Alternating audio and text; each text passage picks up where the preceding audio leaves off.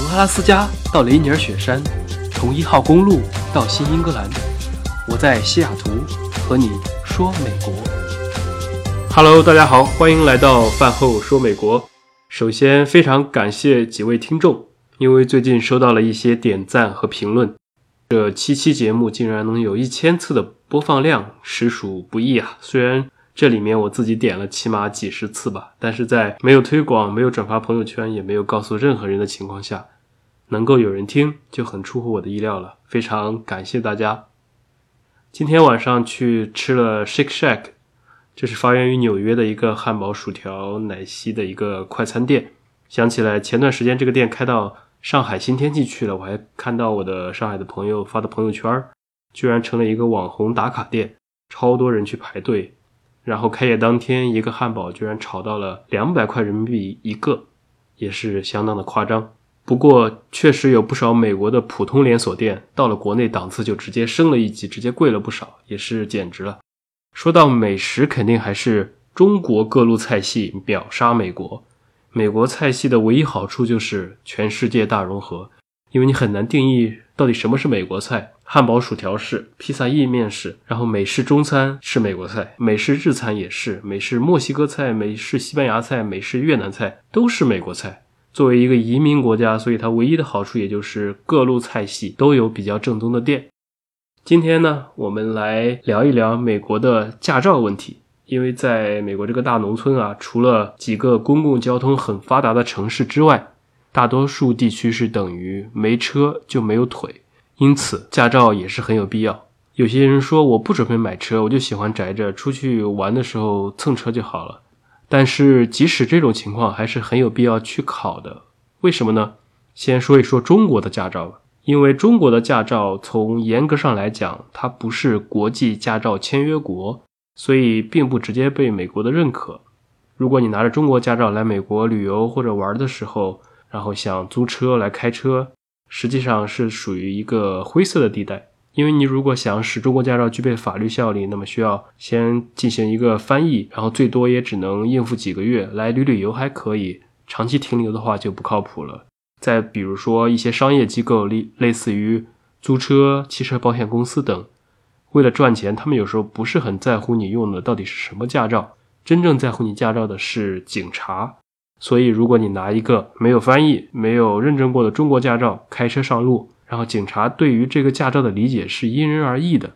他可能会找出理由来罚你，也可能就看你是外国人就就网开一面了。如果真的遇到真正较真的情况，会定义为无证驾驶。所以，国际驾照这个东西吧，其实是世界上有很多的国家和地区，他们属于国际驾照的签约国。包括我们的香港和台湾的驾照都是不需要任何翻译和公证就可以在签约国之内短期互相使用。由于中国大陆不是签约国，所以驾照就不可以直接在美国用。我之前还专门去问过美国的华人警察，他说台湾驾照是可以直接在美国短期使用的。由于很多这边的警察他分不清楚中华民国和中华人民共和国，因此看到大陆驾照也是也觉着 OK。所以，从严格的开车角度来讲，去考美国驾照是非常有必要的。然后，第二呢，是因为美国没有身份证这个东西，所以驾照就是一种带照片的一个 ID。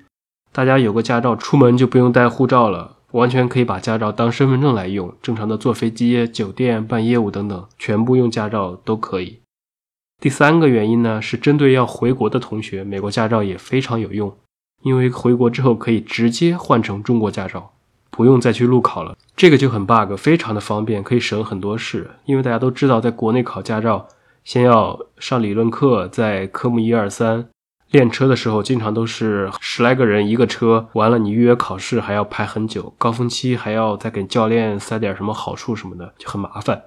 所以拿了美国驾照，直接回国就可以到当地车管所去换中国驾照，非常的方便。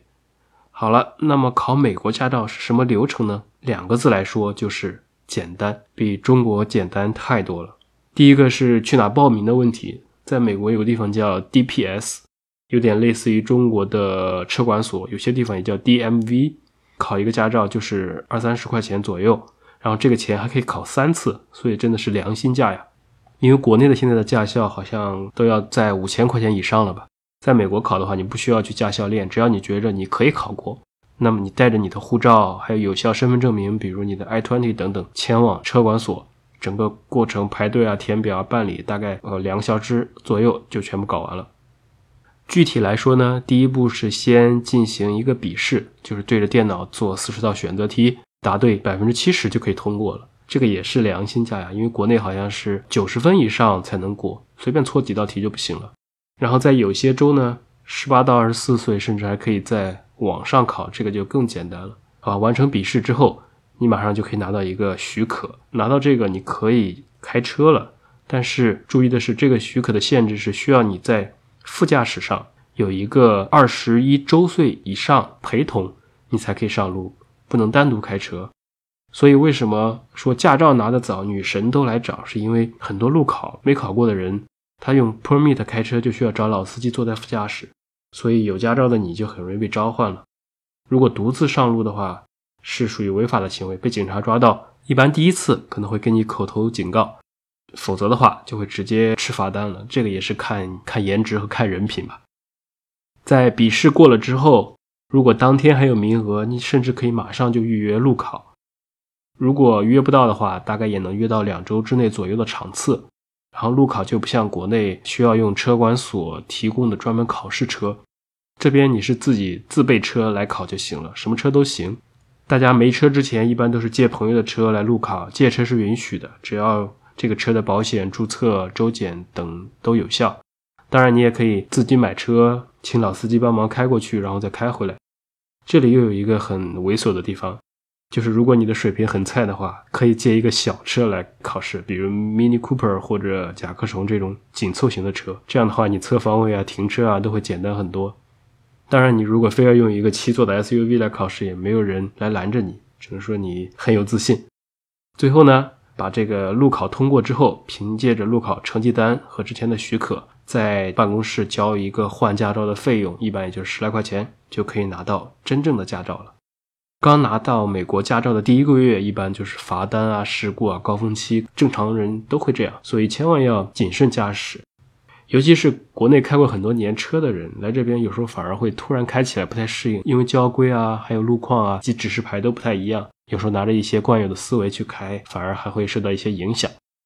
不管怎么说，美国的驾照路考相对于中国的路考实在都是太水了。我的很多身边的朋友都是非常轻松的一次就考过了驾照。另外，不管是留学还是来旅游的朋友，还是要说几点美国开车需要注意的地方。首先是路权的问题，国内开车是车比较猛，行人要让车，以免被不明不白的撞上。但是这里行人是老大，不管行人是不是在闯红灯或者乱走，都一定是车让人，尤其是遇到过马路的。基本上都是要停下来，慢慢的让人彻底通过之后才能开走。第二个跟国内不一样呢，就是有一个 stop sign，这个也是非常明显的一个标志。因为美国很多非主干道他们不设置红绿灯，只有一个红色的八边形的路标，上面写了一个大大的停，所以大家看到这个 stop 就要自觉停三秒，然后按照先到先走依次来通过。也就是说，比如说四个方向都有车来，谁先第一个停的，谁就第一个走，大家排队通过。第三个比较重要的就是学校区域，如果在中小学上学放学的时候，一般都是七点到九点或者下午四点三两点到四点的时候，学校附近的路段就会有黄灯在闪，这个时候你一定要减速到二十迈，一点都不要超，因为附近基本上都会有警察在，一超就是罚两百刀。因为在美国，校车基本上是马路上的老大，儿童他们对儿童的保护特别的厉害，所以在学校附近违反交规比一般的。呃，违违规要罚的厉害的多。最后整体来说，美国各州的交规大体是一致的，只是也有少量细微的差别。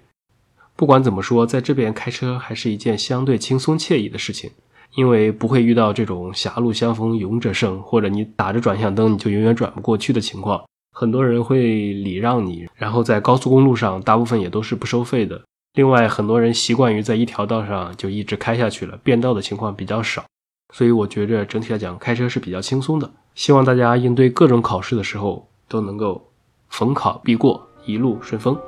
好了，这期就先说到这里，感谢收听本期的节目，我们下期再见。